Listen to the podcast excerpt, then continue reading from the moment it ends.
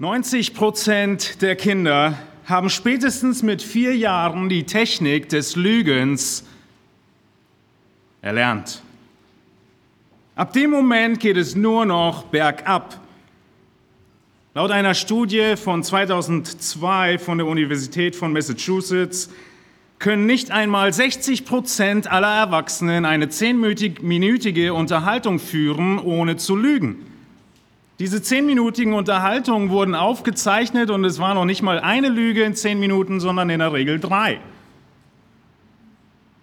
Die Personen dieser Studie dachten natürlich, sie gehören zu den 40 Prozent, die nicht lügen. Sie wussten sogar, sie würden aufgezeichnet werden und trotzdem lügen sie.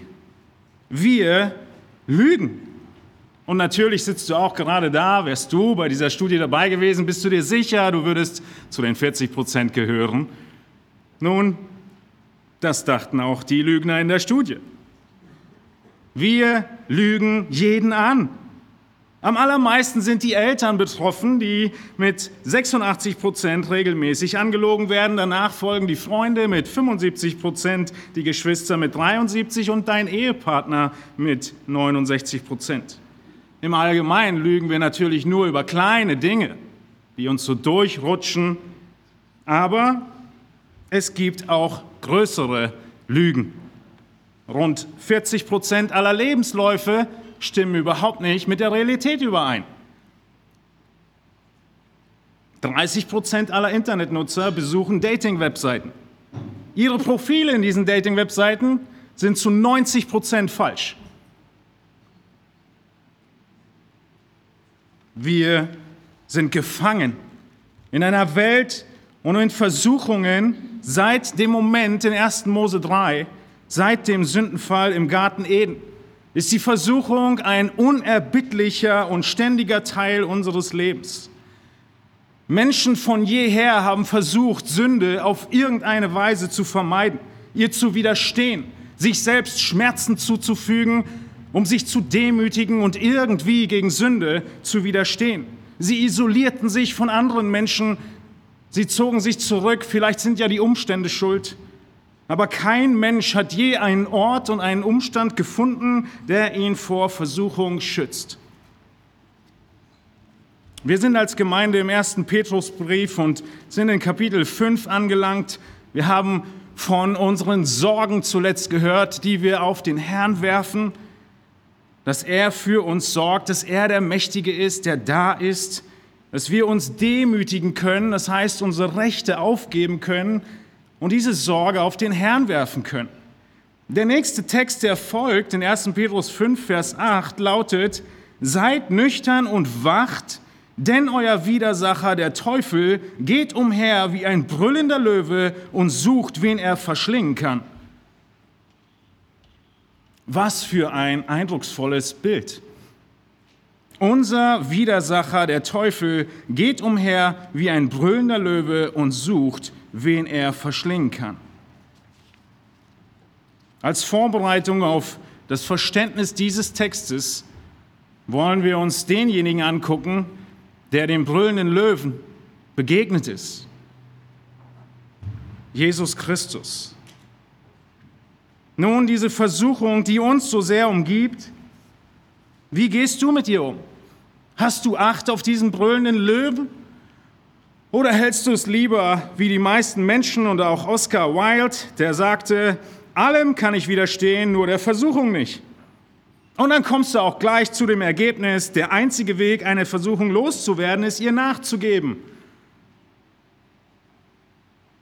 Oder sogar zu seiner Aufforderung, die dann noch folgt, Versuchungen, sollte man nachgeben, wer weiß, ob sie wiederkommen.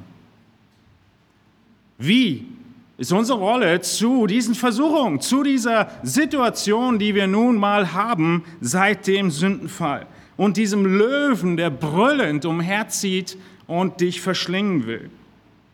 Heute Morgen möchten wir uns den angucken, der diesen Löwen getroffen hat und ihm widerstanden hat. Unseren König Jesus Christus. Wir schauen zusammen in das Matthäusevangelium hinein. Ihr dürft eure Bibeln gerne öffnen zu Matthäus Kapitel 4. Und wir wollen uns anschauen, wie Jesus Christus eine Sündlosigkeit aufweist, die nicht nur von seiner Geburt her rührt, sondern geprüft ist. Und genau das ist die Absicht von Matthäus in Kapitel 4, der dieses Evangelium schreibt, um uns deutlich zu machen, wer Jesus ist. Denn Jesus Christus, er erhebt den Anspruch, dass jeder, der an ihn glaubt, sein Leben vollkommen unter seine Autorität stellt, dass Jesus Christus der Herr ist über jeden Bereich des Lebens. Und wenn du dein Leben unter die Autorität einer Person stellen willst, dann musst du vorher wissen, ob er würdig ist. Dass du alles, was du bist und hast, ihm unterstellt, unterstellst, oder? Das ist das Ziel des Matthäus-Evangeliums, den Juden in erster Linie aufzuzeigen, dass Jesus Christus der verheißene Messias ist, der Erretter ist, der, der kommen sollte und dass er absolut würdig ist.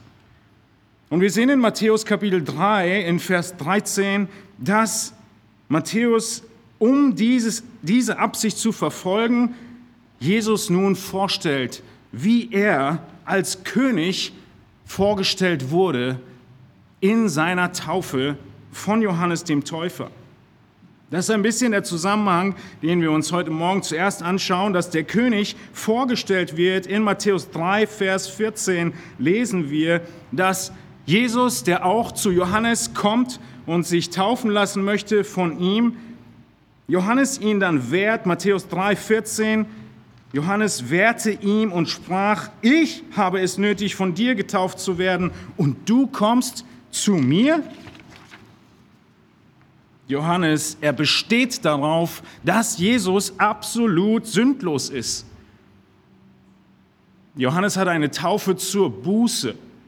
Die Leute, die zu Johannes dem Täufer gekommen sind, haben sich taufen lassen, um deutlich zu machen, dass sie Buße tun von ihren Sünden. Nun, Jesus hatte natürlich überhaupt gar keine Sünden, auch nicht zu dem Zeitpunkt seiner Taufe, zu keinem Zeitpunkt seines Lebens. Aber er sagt in Vers 15, als Einwand von Johannes antwortet Jesus ihm und spricht, lass es jetzt so geschehen, denn so gebührt es uns, alle Gerechtigkeit zu erfüllen. Da gab Johannes ihm nach. Die Gerechtigkeit zu erfüllen. Jesus tat sogar die Dinge, die Menschen erwarteten, dass er tun würde, obwohl er sie nicht nötig hatte. Und Gott nutzt diese Situation, diesen Moment, um Jesus als seinen Sohn, als den Messias vor allen anwesenden Menschen einzusetzen als König, vorzustellen als König und seine reine Makellosigkeit zu bekräftigen. Wir lesen im nächsten Vers, in Vers 16 davon, und als Jesus getauft war, stieg er sogleich aus dem Wasser und siehe, da öffnete sich ihm der Himmel und er sah den Geist Gottes wie eine Taube herabsteigen und auf ihn kommen. Dieser Heilige Geist, der auf Christus kommt, ist Zeichen seiner Makellosigkeit. Die Unschuld der Taube soll das verdeutlichen. Es wären einzelne Predigten, noch mehr darauf einzugehen. Als nächstes in Vers 17 sehen wir dann, dass nicht nur der Geist bezeugt, dass Christus makellos ist, indem er als Taube auf ihn kommt, sondern auch der Vater, Gott der Vater, bezeugt, dass Christus gänzlich gehorsam ist. Und so sehen wir in Vers 17, und siehe, eine Stimme kam vom Himmel, die sprach, dies ist mein geliebter Sohn, an dem ich Wohlgefallen habe. John MacArthur schreibt in seinem Kommentar zum Matthäusevangelium dazu, nach seiner Ernennung zum König folgt nun die Prüfung seiner Königswürde. Seine Taufe im Jordan kündigt seine Königswürde an. Seine Prüfung in der Wüste bewies sie. Hier bewies Jesus, dass er würdig war, das Reich das sein Vater ihm geben würde, zu empfangen und darüber zu herrschen. Derjenige, von dem der Vater gerade gesagt hat, dies ist mein geliebter Sohn, an dem ich wohlgefallen habe, zeigt hier, warum er seinem Vater wohlgefällig war. Das wollen wir uns heute Morgen anschauen, damit beginnen, in zwei Wochen damit fortfahren. Es scheint, dass Matthäus hier nach der Taufe die Versuchung anführt, um genau diesen Zusammenhang deutlich zu machen. Dass er nicht nur der König ist, der eingeführt wurde, der vorgestellt wurde, sondern der König, der geprüft wurde, sodass du sicher sein kannst, dein ganzes Leben in seinen Dienst zu stellen. Jesus, er beweist seinen Sieg gegenüber Satan in seiner Versuchung in der Wüste. Der große Herrscher des Universums, der Teufel, Satan, der Widersacher, er ist der, dem er widersteht. Wenn in der Antike zwei große Armeen aufeinander trafen, dann war eine Möglichkeit, den Kampf auszutragen, dass beide Armeen einen Mann auswählen, die stellvertretend für die gesamte Armee den Kampf auf sich nehmen und eins gegen eins, Mann gegen Mann, stellvertretend für alle kämpfen. Natürlich erinnert ihr euch an David und Goliath, wo genau das geschehen ist.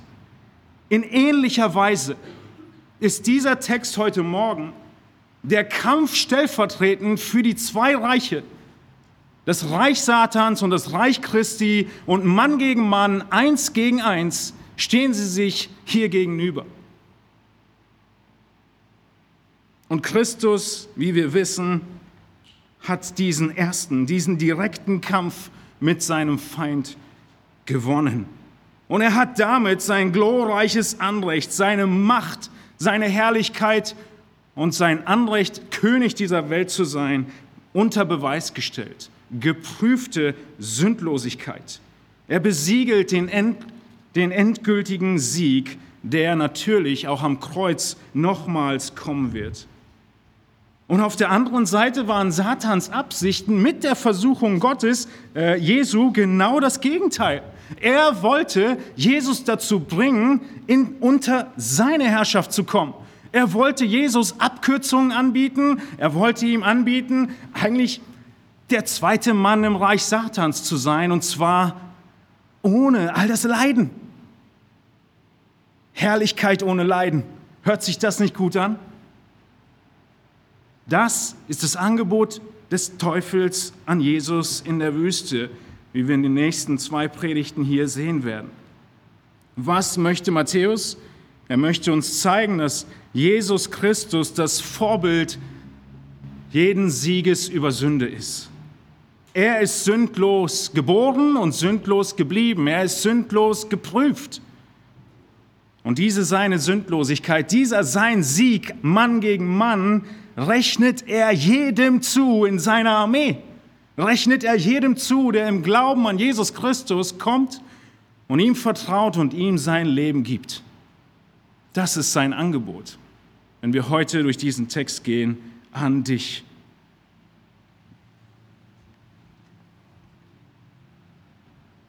nach der Vorstellung von Jesus durch seine Taufe, der Einführungsprozession des Königs, wir haben noch gerade eine gesehen, ein bisschen stärker inszeniert in England, folgt die Prüfung. Der Feind lässt nicht auf sich warten, das ist unser nächster Aspekt und wir steigen jetzt in diesen Text ein, in die Versuchung Jesu in Matthäus Kapitel 4. In Markus 1, der Parallelstelle zu der Versuchung hier in Matthäus, schreibt Markus, und sogleich treibt ihn der Geist in die Wüste hinaus. Der Feind lässt nicht auf sich warten. Sogleich, unmittelbar nach der Taufe, wird Jesus in die Wüste getrieben. Nach dem Sieg kommt oft die Anfechtung. Dieses Prinzip im christlichen Leben traf auch auf Jesus zu. In 1. Korinther 10, 12 heißt es deshalb darum, wer zu stehen meint, der sehe zu, dass er nicht falle. Ihr Lieben, wenn uns gerade etwas sehr Wichtiges im Dienst für Jesus gelungen ist, wenn wir gerade einen Sieg erlangt haben über Sünde, wenn wir gerade Momente, Tage der aufopfernden Dienstes hinter uns haben, dann sind wir immer wieder versucht, dass wir diese Leistung aus unserer eigenen Kraft heraus erbracht haben. Und dass sie uns rechtmäßig und dauerhaft zusteht. Und in diesen Momenten, wenn wir von unserem eigenen Erfolg am meisten begeistert sind, sind wir am anfälligsten für Stolz und Misserfolg. Ein Prinzip im ganzen Reich Gottes und ein Prinzip, was auf Jesus selbst genauso zutraf.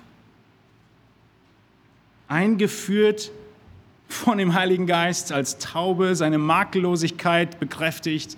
Der Vater vom Himmel her ruft, mein geliebter Sohn, an dem ich wohlgefallen habe. Jesus könnte jetzt auf Wolke 7 schweben. Genau wie Elia, der auch 450, 450 Propheten bezwingt mit Feuer vom Himmel und nur Stunden später absolut lebensmüde nur noch sterben will. Nach den größten Siegen folgen oft die größten Anfechtungen. Kaum war Israel vom Pharao geflohen und hat in der zehnten Plage Gottes großartiges Rettungshandeln gesehen, stehen sie vor dem Meer und sind absolut verzweifelt und wollen lieber wieder zurück. Und kaum hatte Jesus die Vorstellung Gottes bei der Taufe erfahren, wird er versucht. Wie sieht es bei dir im Leben aus? Was sind genau die Momente, an denen du das Empfinden hast, viel für den Herrn getan zu haben? Und welche Momente folgen dann? Analysiere sie. Mach dir bewusst, dass nach deinen größten Siegen für Jesus der brüllende Löwe bereitsteht. Denk darüber nach und sei vorbereitet. Der Teufel, er will dich umgarnen und er will dich versuchen. Also die Versuchung, sie folgt sogleich. Unmittelbar, der Feind lässt nicht auf sich warten. Und nun stellen wir uns als zweites die Frage, wer versucht denn eigentlich Jesus? Eine etwas herausfordernde Frage. Schaut in Matthäus 4 hinein in die ersten zwei Verse. Matthäus schreibt uns, darauf, also auf die Taufe hin, wurde Jesus vom Geist in die Wüste geführt, damit er vom Teufel versucht würde. Und als er 40 Tage und 40 Nächte lang gefastet hatte, war er zuletzt hungrig. Darauf wurde Jesus vom Geist in die Wüste geführt, damit er vom Teufel versucht würde. Wer versucht? Hier besteht ein großer Unterschied zwischen Jesu Gang zur Taufe und Jesu Gang in die Wüste. Im ersten Fall war Jesu Handlung zur Taufe eine beabsichtigte Handlung. Er wusste, der Vater hat den Moment gegeben, die Stunde ist gekommen, dass sein Dienst beginnen sollte. Aber im zweiten Fall, hier zur Versuchung, war es nicht Jesu Vorsatz, sondern der Text sagt, er wurde getrieben. Er hatte nicht die Absicht, in die Wüste zu gehen und versucht zu werden. Er wurde vom Geist getrieben. Diese drängende Kraft des Heiligen Geistes. Ohne Vorbereitung, ohne Entschlossenheit, wie es bei der Taufe der Fall war. Ohne Kenntnis dessen, was kommen würde, ohne Kenntnis des Ziels. In dem einen Fall war Jesus aktiv, in dem anderen Fall passiv. Im ersten Fall erfüllte er die Gerechtigkeit, im zweiten Fall wurde seine Gerechtigkeit erprobt. Jeder Schreiber der Evangelien hat die Versuchung Jesu ein bisschen unterschiedlich beschrieben, von unterschiedlichen Perspektiven, aber wenn wir Matthäus anschauen, können wir nicht übersehen, dass Gott hinter all dem steht. Gott steht dahinter, den Charakter zu prüfen. Es war die Hand Gottes. Es war der Geist Gottes, der der Handelnde ist, der geführt wird. Im Passiv ist Jesus und nun kommt der Aktive, um vom Teufel, er ist der Handelnde in der Versuchung, versucht zu werden. Wer führt dich in die Versuchung? Wenn wir uns anschauen, welche Zitate Matthäus hier in Matthäus 4 anspielt, er benutzt immer wieder viele Zitate aus dem Alten Testament, dann sehen wir, dass er sich hier auf das fünfte Buch Mose bezieht. Und die Leser des Matthäusevangeliums, für die war vollkommen klar, was hier gerade vor sich geht. Denn Jesus sollte nun geprüft werden, genau wie das Volk Israel geprüft wurde. Matthäus, er will, dass die Zuhörer und Leser und dass du fünften Mose in Erinnerung hältst, wenn wir hier weiterlesen. Fünften Mose 8, Vers 2, an dem Gott das Volk Israel geprüft hat. In 5. Mose 8, Vers 2 lesen wir, und du sollst den ganzen Weg gedenken, durch den der Herr dein Gott dich geführt hat, diese 40 Jahre lang in der Wüste, um dich zu demütigen, um dich zu prüfen, damit offenbar würde, was in deinem Herzen ist und ob du seine Gebote halten würdest oder nicht. Gott initiiert Prüfung, der Teufel fechtet an. In Jakobus 1, Vers 13 finden wir die Auflösung für diesen Knoten in gewisser Weise. Niemand sage, wenn er versucht wird, ich werde von Gott versucht. Denn Gott kann nicht versucht werden zum Bösen und er selbst versucht auch niemanden. Dieses griechische Wort für Versuchung kann auch Prüfung bedeuten. In dem Moment, wo man in einer Versuchung, in einer Prüfung ein positives Ergebnis erwartet hat, da übersetzt man es und nannte es Prüfung. Gold wird geprüft auf seine Reinheit. Und da, wo ein negatives Ergebnis zu erwarten ist, also der Fall, wird es mit Versuchung übersetzt. Aber Jakobus macht uns deutlich, dass Gott niemanden versucht, Böses zu tun. Aber er nutzt die Umstände, um den Charakter eines jeden Menschen zu prüfen. In Hebräer 11, 17 sehen wir Ähnliches bei Abraham beschrieben. Durch Glauben brachte Abraham den Isaak dar, als er geprüft wurde und opferte den Eingeborenen, er, der die Verheißung empfangen hatte.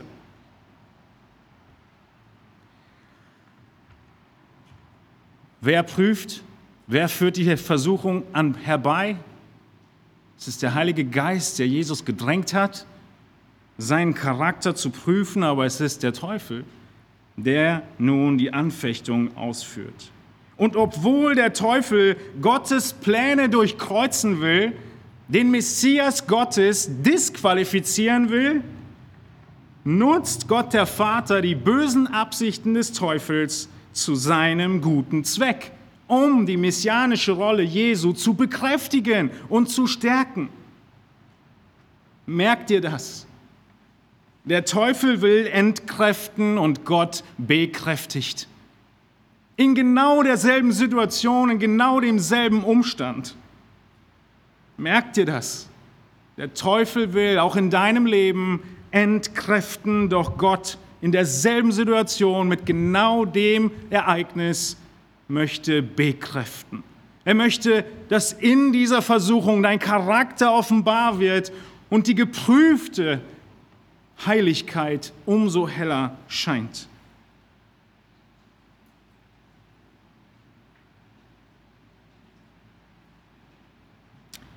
Welche Eltern handeln weise? Sind es die Eltern, die ihrem Kind nur davon erzählen, dass Feuer rot-gelb aussieht und heiß ist und gefährlich ist? Oder sind es die Eltern, die davon berichten und das Kind auch nah heranlassen an das Feuer? Welche Eltern handeln weise? Die, die ihr ganzes Kinderzimmer und das ganze Leben des Kindes wie ein Teppichzimmer aufbauen und jedes Steinchen, was vor ihnen liegen könnte, vorher aus dem Weg räumen? Oder sind es die Eltern, die auf angemessene Weise und zur angemessenen Zeit das Kind auch mal auf dem Kies laufen lassen und auch mal fallen lassen, sodass es dann von Fall zu Fall lernt? Genauso wie unsere Eltern uns in angemessener Weise und zur angemessenen Zeit die Erfahrungen spüren lassen, die auch mit Schmerzen verbunden sind, aber trotzdem als Eltern völlig unbeteiligt sind an den Schmerzen. Genauso führt Gott uns zum Wachstum in angemessenen Prüfen, Prüfungen zur angemessenen Zeit und bleibt trotzdem völlig unbeteiligt an der Versuchung und dem Bösen. Aber Gott ist nicht ein Gott, der uns ohne Erklärung und ohne Info einfach kalt ins Wasser schmeißt und wartet, dass wir schwimmen oder untergehen. Mitten im Ozean. Nein, seine Prüfungen sind angemessen und wie der Korintherbrief es im zehnten Kapitel sagt, er schafft sogar den Ausgang für diese Prüfungen. Er gibt sogar die Mittel, die Prüfung zu bestehen. Diese Vergleiche hinken alle, aber sie helfen uns vor Augen zu halten, dass der Gedanke, Gott möge, würde dich versuchen und zum Bösen anleiten, ausradiert werden muss. Nein, Gott ist dein liebender Vater. Jesus Christus ist dein guter Hirte. Der Heilige Geist ist dein Beistand und dein Tröster. Und diese Dreieinigkeit hat immer nur gute Absichten mit uns vor. Merkt ihr das? Gott lässt Prüfungen in unserem Leben zu, damit unsere geistlichen Muskeln trainiert werden, gestärkt werden. Und egal, ob diese Initiative der Prüfung nun auf Gott oder den Teufel zurückgeht, er wird immer dafür sorgen, dass es zum Guten weitergeht. Egal, was der Teufel für Absichten hat, wenn wir die Prüfung in der Kraft Gottes bestehen. Gott ist nie Urheber der Sünde. Und doch müssen wir irgendwie anerkennen, dass Gott eine Rolle dabei spielt, das Böse herbeizuführen. Und trotzdem in all diesem sein Tun untadelig und heilig bleibt. Gott lässt zwar Sünden geschehen, aber immer zu seinen eigenen guten Zwecken. In denen er die Sünde herbeiführt, begeht er nicht selbst eine Sünde. Und unsere Unfähigkeit, diese beiden, diesen Spagat aufzulösen, dieses Spannungsfeld aufzulösen, darf uns nicht dazu führen, Gott auf die Anklagebank zu setzen. So wie Hiob es sein Leben lang getan hat, seit seiner Versuchung und Anfechtung, seit seiner Prüfung. Und Gott ihm antwortet, dem Hiob in Hiob 38, Vers 3, und ihn einige Fragen stellt. Diese Fragen musst auch du dir stellen, wenn du Gott auf die Anklagebank setzen willst in Bezug auf die Herausforderungen und Prüfungen in deinem Leben. Gott fragt Hiob in Kapitel 38, Vers 3, Gürte doch deine Lenden wie ein Mann das ist der Aufruf zum Kampf. Mach dich bereit, krempel deine Ärmel hoch. Ich will dich fragen, sagt Gott, und du sollst mich belehren, lieber Hiob. Wo warst du, als ich den Grund der Erde legte? Sprich es aus, wenn du es weißt. Wer hat ihre Maße bestimmt? Weißt du das? Oder wer hat die Messschnur über sie ausgespannt? Worin wurden ihre Grundpfeiler eingesenkt?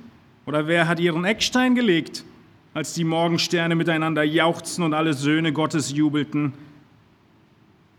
Wer hat das Meer mit Schleusen verschlossen, als es hervorbrach, heraustrat wie aus dem Mutterschoß? Als ich es in Wolken kleidete und Wolkendunkel zu seinen Windeln machte, als ich ihm seine Grenze zog und Riegel und Tore einsetzte sein Wolken Windeln machen. Gottes Antwort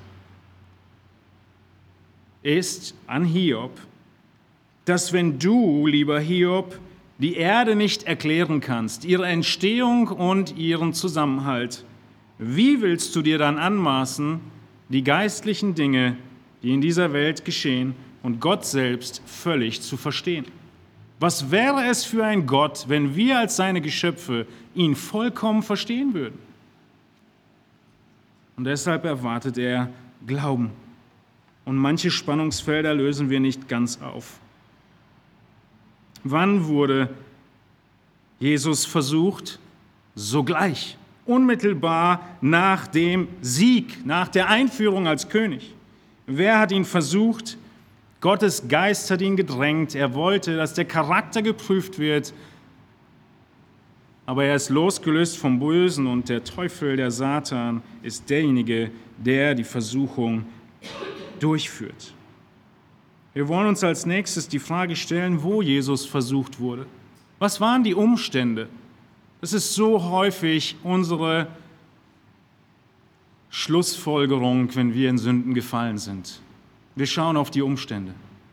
Schauen wir auf Jesu Umstände und seine Versuchung. Satan begegnet Adam im Garten Eden. Im Garten Eden, in dem alles Gute vorhanden war, nichts Schlechtes, Nachteiliges in Bezug auf die Versuchung und den Ausgang existierte. Aber Adam, er verlor seinen Kampf gegen Satan. Er biss ab. In einer perfekten, makellosen Situation, die Umstände waren tadellos, fällt Adam und erlangt eine Niederlage. Der zweite Adam, der bessere Adam, Jesus Christus, er wird hier beschrieben, dass er in der trostlosesten Wüste bei den abgeschiedenen Tieren, bei den wilden Tieren war, wie Markus 1 sagt, und 40 Tage lang nichts zu essen hatte. Und das, was der erste Adam in einer vollkommen perfekten Umgebung verlor, erringt der zweite Adam in einer absolut schrecklichen Umgebung zurück. Der Fall Adams in der perfekten Welt und der Sieg Jesu in der kaputtesten Welt, die wir uns vorstellen können, sollen dir vor Augen führen, dass es nicht an den Umständen liegt, dass es nie an den Umständen liegt, wie die Versuchung ausgeht. Denn in der perfektesten Situation fällt Adam trotzdem. Unser Charakter ist die Ursache für unsere Versuchung, für die Prüfung und für gegebenenfalls den Fall. Merke dir, deine Umstände sind nie die Ursache für die Versuchung oder deinen Fall, deine Niederlage. Dein Charakter ist es, der die Ursache ist. Er offenbart sich unter Druck.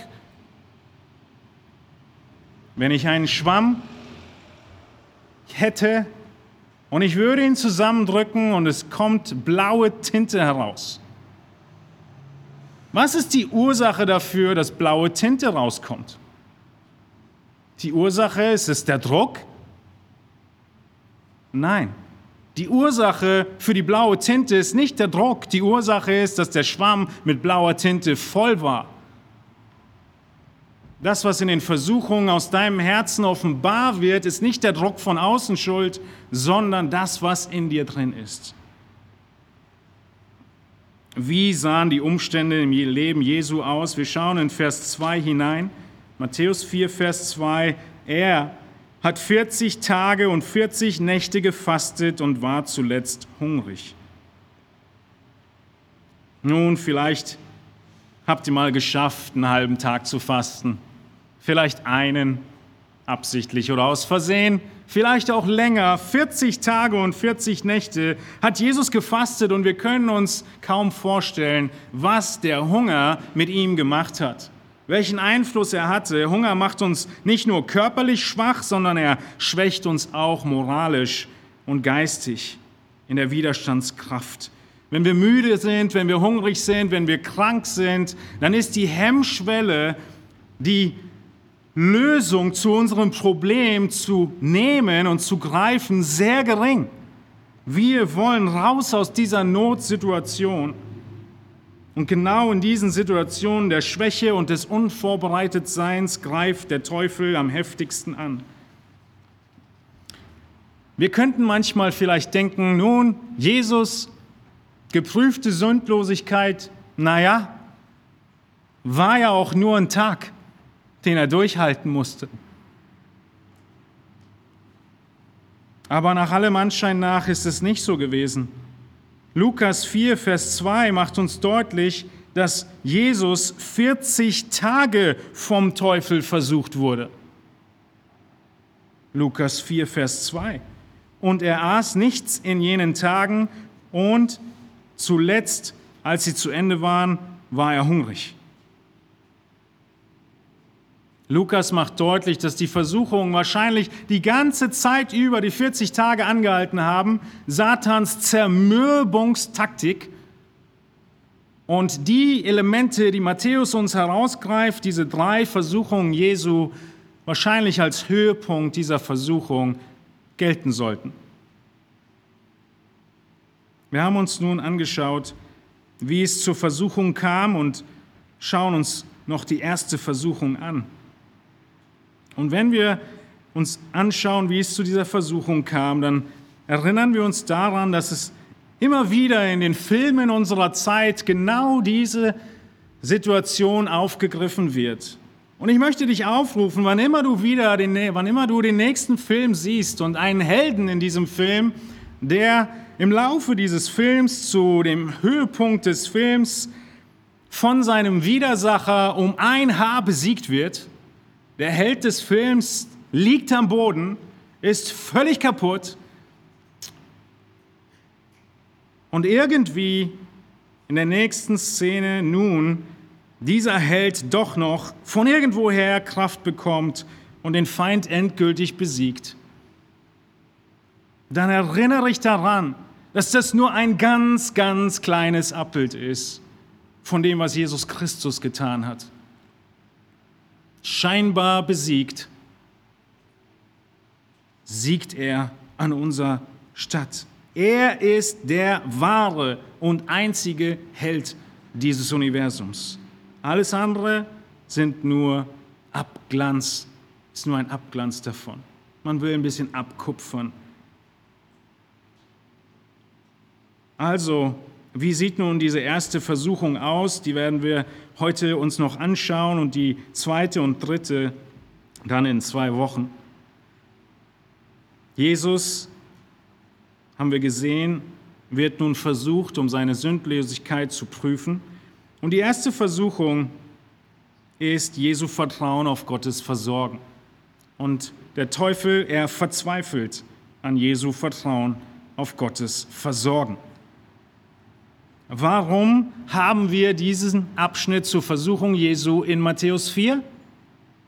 Damit du erkennst, dass Jesus eine geprüfte Heiligkeit hat. Dass er würdig ist, dass du dein ganzes Leben unter seine Herrschaft stellst. Und natürlich können wir auch ableiten, wie wir Versuchungen entgegentreten dürfen. Diese zwei Absichten sehen wir in Matthäus 4. Nun, der Versucher in Vers 3 tritt nun zu Jesus. Der Versucher, ein Synonym für den Satan, für den Teufel.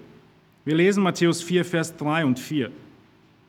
Und der Versucher trat zu ihm und sprach, wenn du Gottes Sohn bist, so sprich, dass diese Steine Brot werden.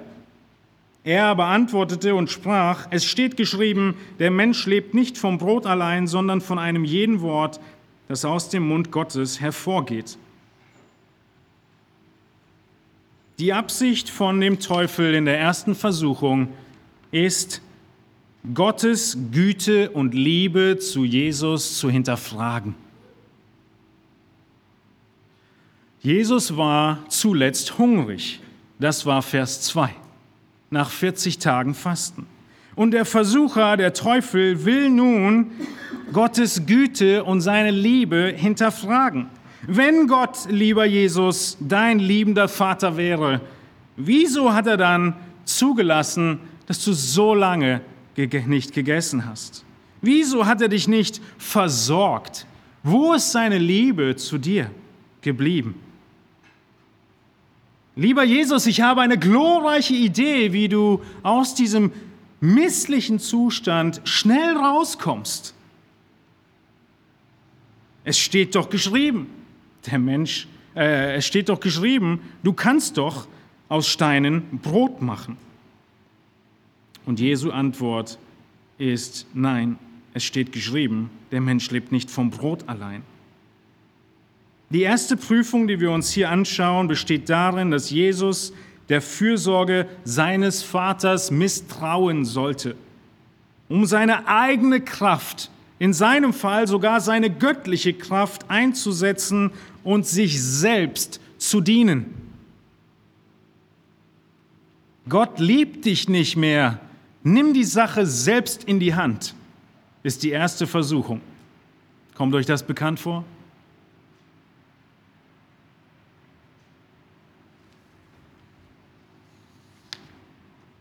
Du bist doch Gottes Sohn. Wenn du Gottes Sohn bist, dann kannst du doch aus den Steinen Brote machen. Was redet der Teufel dir ein? Du bist doch ein Kind Gottes. Wenn Gott dich wirklich lieben würde, dann würde er doch, füll die Lücke. Und lieber so und so, ich habe eine Lösung für dich, nimm die Sache selbst in die Hand. Und wie sieht deine Lösung aus? Dieses Muster hat sich nicht geändert, ihr Lieben. Nach 40 Tagen und Nächten des Fastens war Jesus hungrig und durstig. Er hatte das Recht darauf zu essen. Oder? Das Offensichtliche an dieser Versuchung ist, dass der Teufel legitime, berechtigte Wünsche, Bedürfnisse anbietet zu befriedigen. Auf deine eigene Weise. Legitime Wünsche, berechtigte Wünsche mit einer Abkürzung zu befriedigen. Der Zweck bestand nicht darin, einfach nur seinen Hunger zu stillen, sondern er sollte suggerieren, dass sein Hunger mit der Liebe Gottes unvereinbar sei.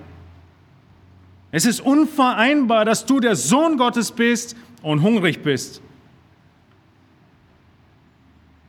Es ist unvereinbar, dass du als Christ leidest haben wir den ganzen ersten Petrusbrief hindurch gesehen. Das wäre die Versuchung. Jesus, er wurde versucht, das Wort seines Vaters, die Zusage seines Vaters, die Güte seines Vaters, die Liebe seines Vaters in Frage zu stellen und die Sache selbst in die Hand zu nehmen. Sein persönliches Leben, was niemand gesehen hat, wurde hier geprüft. Vielleicht opferst du dich auf für deinen Arbeitgeber. Auf die Gehaltserhöhung wartest du schon längst. Und kommst hier und da auf die Idee, wie du die Sache selbst in die Hand nehmen kannst. Das ein oder andere mitzunehmen, die ein oder andere Stunde zu schreiben.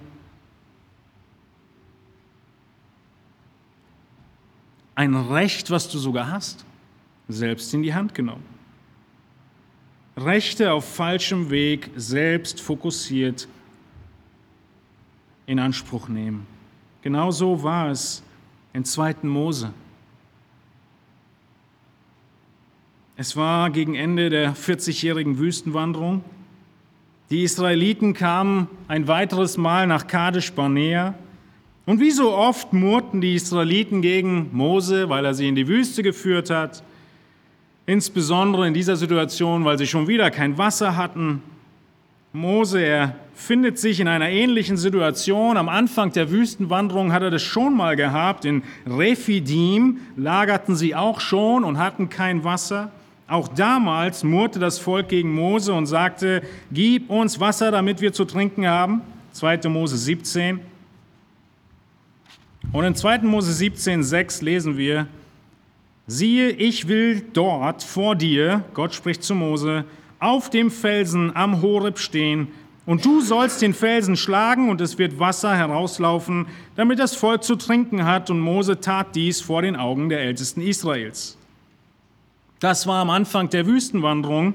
Und die Israeliten sollten sich eigentlich daran erinnern, dass Gott sie immer versorgt hat. Du solltest dich immer daran erinnern, dass Gott dich versorgt hat. Aber nun waren viele Jahre vergangen. Und die Kinder Israels sind immer noch in der Wüste am Umherlaufen. Sie haben 40 Jahre lang erfahren und verstanden, dass Gott sie versorgt. Manna kam vom Himmel, Fleisch bis zum Überdruss. Wasser war immer zur richtigen Zeit da und die Kleidung und die Schuhe gingen nicht kaputt. 40 Jahre. Aber das Volk, es ist blind für die Wunder Gottes. Es mangelt ihnen an Glauben und immer wieder schauen sie zurück nach Ägypten. Mose, er setzt sich für sie ein und sie murren weiter. Nichts hat sich geändert seit dem ersten Mal, als sie nach Kadesh Barnea gekommen sind und nur zwei Boten Gott vertraut haben. Und in 4. Mose 20 lesen wir dann, dass Mose und Aaron von der Versammlung weggingen zum Eingang des Zeltes der Begegnung und sie fielen vor ihrem Angesicht nieder und die Herrlichkeit des Herrn erschien ihnen und der Herr redete zu Mose und sprach, das ist das zweite Mal, nimm den Stab und versammle die Gemeinde, du und dein Bruder Aaron, achtet jetzt auf die Details und redet vor ihren Augen zu dem Felsen, dann wird sein der wird sein Wasser geben und du wirst ihn Wasser aus dem Felsen hervorbringen und die Gemeinde tränken und ihr Vieh. Und Mose nahm den Stab von dem Ort vor dem Herrn, wie er ihm geboten hatte. So viel mit Gott erlebt, ein weiteres Mal die Verheißung Gottes bekommen, aber Mose wandelt die Worte Gottes leicht ab. Er spricht nicht mehr von Gottes Versorgen, sondern er spricht dem Volk gegenüber jetzt von seinem Versorgen. Ich, Mose, versorge euch. Wir sehen das in 4. Mose 20, Vers 10. Achtet auf dieses Detail. Mose und Aaron versammeln die Gemeinde vor dem Felsen und er sprach zu ihnen, Hört doch, ihr Widerspenstigen, werden wir euch wohl aus diesem Felsen Wasser verschaffen? Wer ist der Handelnde? Mose. Und Mose hob seine Hand auf und schlug den Felsen zweimal mit seinem Stab. Da floss viel Wasser heraus und die Gemeinde trank und auch ihr Vieh. Ergebnis war dasselbe. Das Bedürfnis wurde befriedigt mit einer Kleinigkeit. Mose hat die Ehre selbst in die Hand genommen er hat die Handhabung selbst in die Hand genommen. Eine Handhabung, die irgendwann mal sogar die richtige war, aber nicht in diesem Moment. Er schlug den Felsen mit seinem Stab zweimal. Und dieses sein unbefugtes Handeln führte dazu, dass Mose auf dieser Seite des Jordans sterben musste und das verheißene Land nie sehen konnte. Mose, der demütigste Mensch auf Erden, wie er bezeichnet wird der in Gottes Wegen geht, er zeigt in diesem Moment unkontrollierten Eigenwillen und Stolz. Er nimmt Gott die gebührende Ehre, er weicht leicht von dem Auftrag Gottes ab, stellt sich in den Mittelpunkt und sagt, wir werden euch wohl Wasser hervorbringen. Mose, er erlag der Versuchung und sündigte. Ihr Lieben, es genügt nicht zu leben wie Mose, der demütigste Mann auf Erden. Mose als dein Mittler genügt nicht. Der demütigste Mann auf Erden. Mose, er erlag der Versuchung und sündigte. Doch dein Jesus nicht. Dein Jesus erlag der Versuchung nicht. Halleluja, preist den Herrn. In Vers 4 antwortet Jesus in Matthäus 4, 4 dem Teufel, es steht geschrieben, der Mensch lebt nicht vom Brot allein, sondern von einem jeden Wort, das aus dem Mund Gottes hervorgeht. Der Mensch lebt nicht. Jesus, er identifiziert sich als Mensch. Er identifiziert sich mit dir. Diese Situation, die er durchlebt, durchlebt er an deiner Stadt. Und er sagt dem Teufel, der Mensch, ich Jesus bin ein Mensch, lebt nicht vom Brot allein. Unser Aspekt zu leben hängt nicht von unseren Umständen ab, ist was Jesus sagen will, sondern von Gottes Willen, von der Abhängigkeit von ihm hängt alles ab. Mose, wie wir gerade gesehen haben, hat in diesem Augenblick nicht mehr in der Abhängigkeit Gottes gelebt, sondern auf seine Weise das Volk mit Wasser versorgt. Das Ergebnis war dasselbe, das Volk konnte trinken, aber sein Charakter wurde geprüft und er fiel durch. Und Gottes Charakter, Gott hat Jesu Charakter geprüft und Jesus, er blieb sündlos. Er tat den Willen Gottes trotz legitimer Bedürfnisse, trotz großer Not, trotz schlimmster Umstände.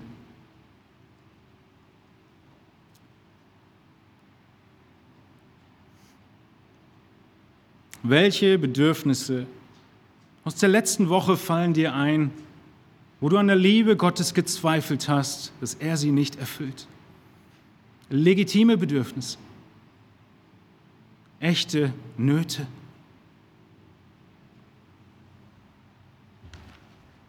Hast du dich auch gefragt, wieso Gott nicht versorgt? Wo er ist, wo er bleibt, ob er dich noch liebt? Oder hast du vielleicht auch die Nöte in deinem eigenen Willen auf die Abkürzung hingelöst? Oder hast du gewartet auf Gottes Lösung innerhalb seines Willens?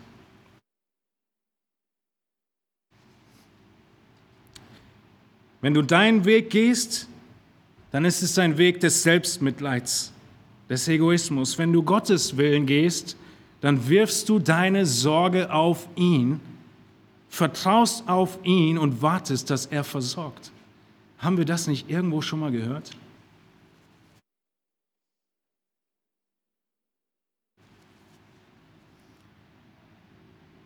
Und dein Herz wird voll Freude obwohl die Umstände sich nicht ändern, dein legitimes Bedürfnis immer noch nach Erfüllung schreit, kann dein Herz sich freuen. Wie der Philipperbrief sagt, dein Herz wird beschützt von Freude. Und du kannst sagen, wie Jesus, mein ganzes Versorgen, all meine menschlichen Bedürfnisse und Wünsche liegen darin, dass ich den Willen Gottes tue. Woher erkennen wir den Willen Gottes? Wie schaffen wir in diesen Anfechtungen zu bestehen? Indem wir Gottes Wort in unseren Herzen tragen. Psalm 119, Vers 11 beschreibt es. Ich bewahre dein Wort in meinem Herzen, damit ich nicht gegen dich sündige. Vertraust du Gott und seinem Versorgen aufgrund von deiner legitimen Wünsche? Vertraust du Gott für die längst überfällige Zeit des Redens und des Einswerdens mit deinem Ehepartner? Vertraust du Gottes Versorgen für den legitimen Wunsch deiner Gehaltserhöhung? Der Zeiten der Ruhe, in denen du durchatmen kannst? Vertraust du Gott für das tägliche Brot auf dem Tisch in Schutz vor Gefahr. Wir wollen auch sagen, alles, was wir brauchen, ist, den Willen Gottes zu tun. Wir sollten diesem Beispiel Jesu folgen, der in der Wüste, egal wie dringend und wichtig sein Bedürfnis zu sein schien, auf die Versorgung Gottes wartete. Und wenn ihr weiter lest, werdet ihr merken, Gott versorgte ihn. Aber nicht mit der, Ab mit, nicht mit der Abkürzung. Denn unsere Abkürzung, unsere Selbstanstrengung, unsere schnellen Lösungen, wenn sie nicht Gottes Willen entsprechen, sind falsch, sind Sünde. Der Teufel will Gottes Güte und Liebe auch in deinem Leben hinterfragen. Wenn Gott dein liebender Vater wäre, wieso hat er dann? Wieso hat er nicht? Wieso hat er zugelassen? Und im nächsten Moment schenkt der Teufel dir einen Gedanken, wie du diese legitimen Bedürfnisse füllen kannst. Das sind Prüfungen. Jesu Charakter wurde geprüft und er vertraute auf Gottes Versorgen. Jesus ganz allein, Mann gegen Mann, bleibt standhaft in der Prüfung. Jesus, der bessere Adam, Jesus, das bessere Israel. Er ist der Retter. Er ist derjenige, der sich qualifiziert hat, sein Volk zu regieren. Er ist derjenige, der die Würde hat, der Einzige, die Würde hat, das Königreich in Empfang zu nehmen und zu herrschen. Er ist der Einzige, der würdig ist, dass du dein Leben unter seine Herrschaft stellst, dich seiner Liebe anvertraust, seinem Versorgen anvertraust. Diese geprüfte Sündlosigkeit hatten wir nötig. Diese geprüfte Sündlosigkeit hatte Jesus nötig. Wenn Jesus nur sündlos hätte sein müssen, um an unserer Stelle zu sterben, dann hätte er als Kind sterben können. Denn er war als Kind sündlos. Aber es war notwendig, dass dieser König geprüft wird und rauskommt, was drin ist, sodass du keinen Zweifel mehr hast, dass er sündlos ist, dass er Mensch ist, dass er jede Versuchung durchlebt hat, die auch du durchlebst und sündlos geblieben ist. Dass er diesen seinen Sieg dir zurechnet, wenn du glaubst. Er musste geprüft werden, damit er der bessere Adam sein konnte. Er musste geprüft werden, damit er dein Retter sein konnte. Und er glaubte Gottes Wort und blieb sündlos. Die nächsten Versuchungen werden wir uns in der nächsten Predigt anschauen. Und vielleicht bist auch du überwältigt und am Boden liegend vor lauter Anfechtungen und Versuchungen und Problemen auf deinem Weg in den Himmel. Die körperlichen Anfechtungen, die familiären Anfechtungen, die verschiedenen Umstände, die Arbeit, deine Nachbarn, die Gesellschaft im Allgemeinen. Du darfst hinschauen auf Jesus, auf diesen Retter, auf Gottes Gerechten. Du darfst ihm dein Herz ausschütten, du darfst wissen, er kann mitfühlen, er weiß um deine Schwächen, er hat sie selbst durchlebt, er litt durch jede Versuchung hindurch. Bist du allein? Er war es auch. Wirst du diffamiert und falsch dargestellt, verleumdet? Er wurde es auch. Bist du von Freunden verlassen? Er war es auch. Wirst du verfolgt? Er wurde es auch. Bist du körperlich ausgelaucht am Ende, geistlich betrübt? Jesus war es auch. Er kann mitfühlen und er kann helfen, denn er blieb sündlos. Und wie kannst du es in Erfahrung bringen, indem du näher ranrückst an ihn? Und in Kürze wird alles vorüber sein und wir werden eins sein mit ihm. Und wenn diese Gedanken kommen, dann erinnere dich an Hebräer 4, Vers 15 und 16. Halte sie dir vor Augen, lerne sie auswendig und wisse, dass du einen Hohepriester hast, dass du nicht einen Hohepriester hast, der kein Mitleid haben könnte mit deinen Schwachheiten, sondern einen, der in allem versucht worden ist, in ähnlicher Weise wie wir, doch ohne Sünde. Und deshalb lasst uns nun mit Freimütigkeit hinzutreten zum Thron der Gnade, damit wir Barmherzigkeit erlangen und Gnade finden zu rechtzeitiger Hilfe. Jesus will dir in den Prüfungen helfen, rechtzeitig. Und du läufst zu ihm, zu seinem Thron, in diesen Momenten deiner Schwachheit und klammerst dich an ihn. Und es ist so herrlich zu wissen, dass Jesus sich deiner nicht schämt. Was für ein Wissen. Wenn du auf dem Schulhof stehst und weißt, mein Bruder schämt sich meiner nicht. Ich war immer froh, der Zweite zu sein in der Familie. Ist es nicht wundervoll zu wissen, dass wann immer du irgendeine Sache ausgebadet hast, er da ist und neben dir steht? Ist es nicht wundervoll zu wissen, dass dieser dein Jesus dich einmal angenommen hat und nie mehr fallen lassen wird? Ist es nicht wundervoll, dass er selbst gelitten hat, versucht wurde und deshalb denen helfen kann, die versucht werden? Stell dir vor, du bist im tiefsten Sibirien, in größten Problemen, die du dir auch noch selbst eingebrockt hast. Was macht dann ein Bruder, der sich deiner nicht schämt? Greift er zum Telefon? Schickt er dir eine E-Mail? Eine tolle Postkarte mit Römer 8? Nein. Der Bruder, der sich deiner nicht schämt, der macht sich auf den Weg, er lässt alles liegen und stehen und fliegt gen Osten. Er kommt genau dahin, wo du bist, um dich rauszuholen. Hebräer 2,14 sagt, dass die Kinder, die nun Anteil an Fleisch und Blut haben, dass Jesus ihnen gleichermaßen teilhaftig geworden ist, damit er durch den Tod den außer Wirksamkeit setzte, der die Macht des Todes hatte, nämlich den Teufel, und all diejenigen befreite, die durch Todesfurcht ihr ganzes Leben hindurch in Knechtschaft gehalten wurden.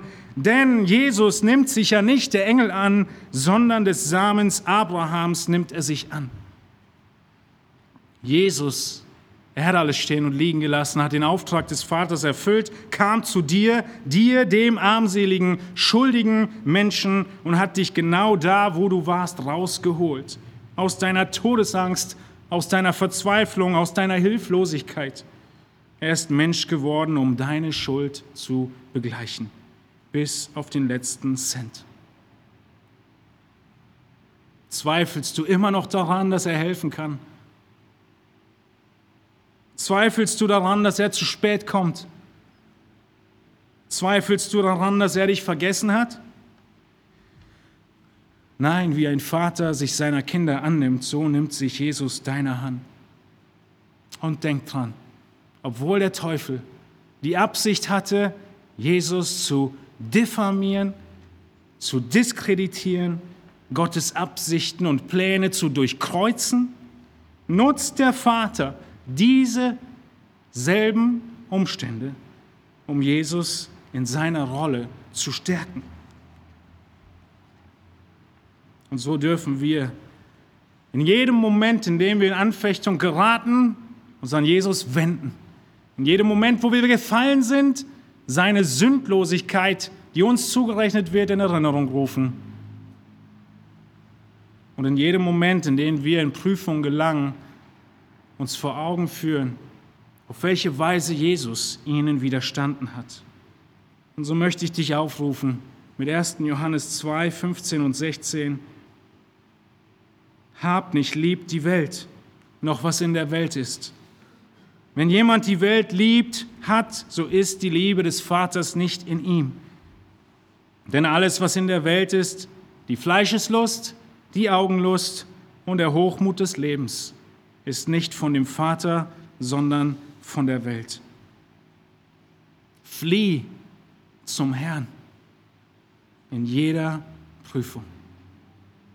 Lasst uns stille werden, wir beten zusammen. Ihr dürft gerne aufstehen dazu.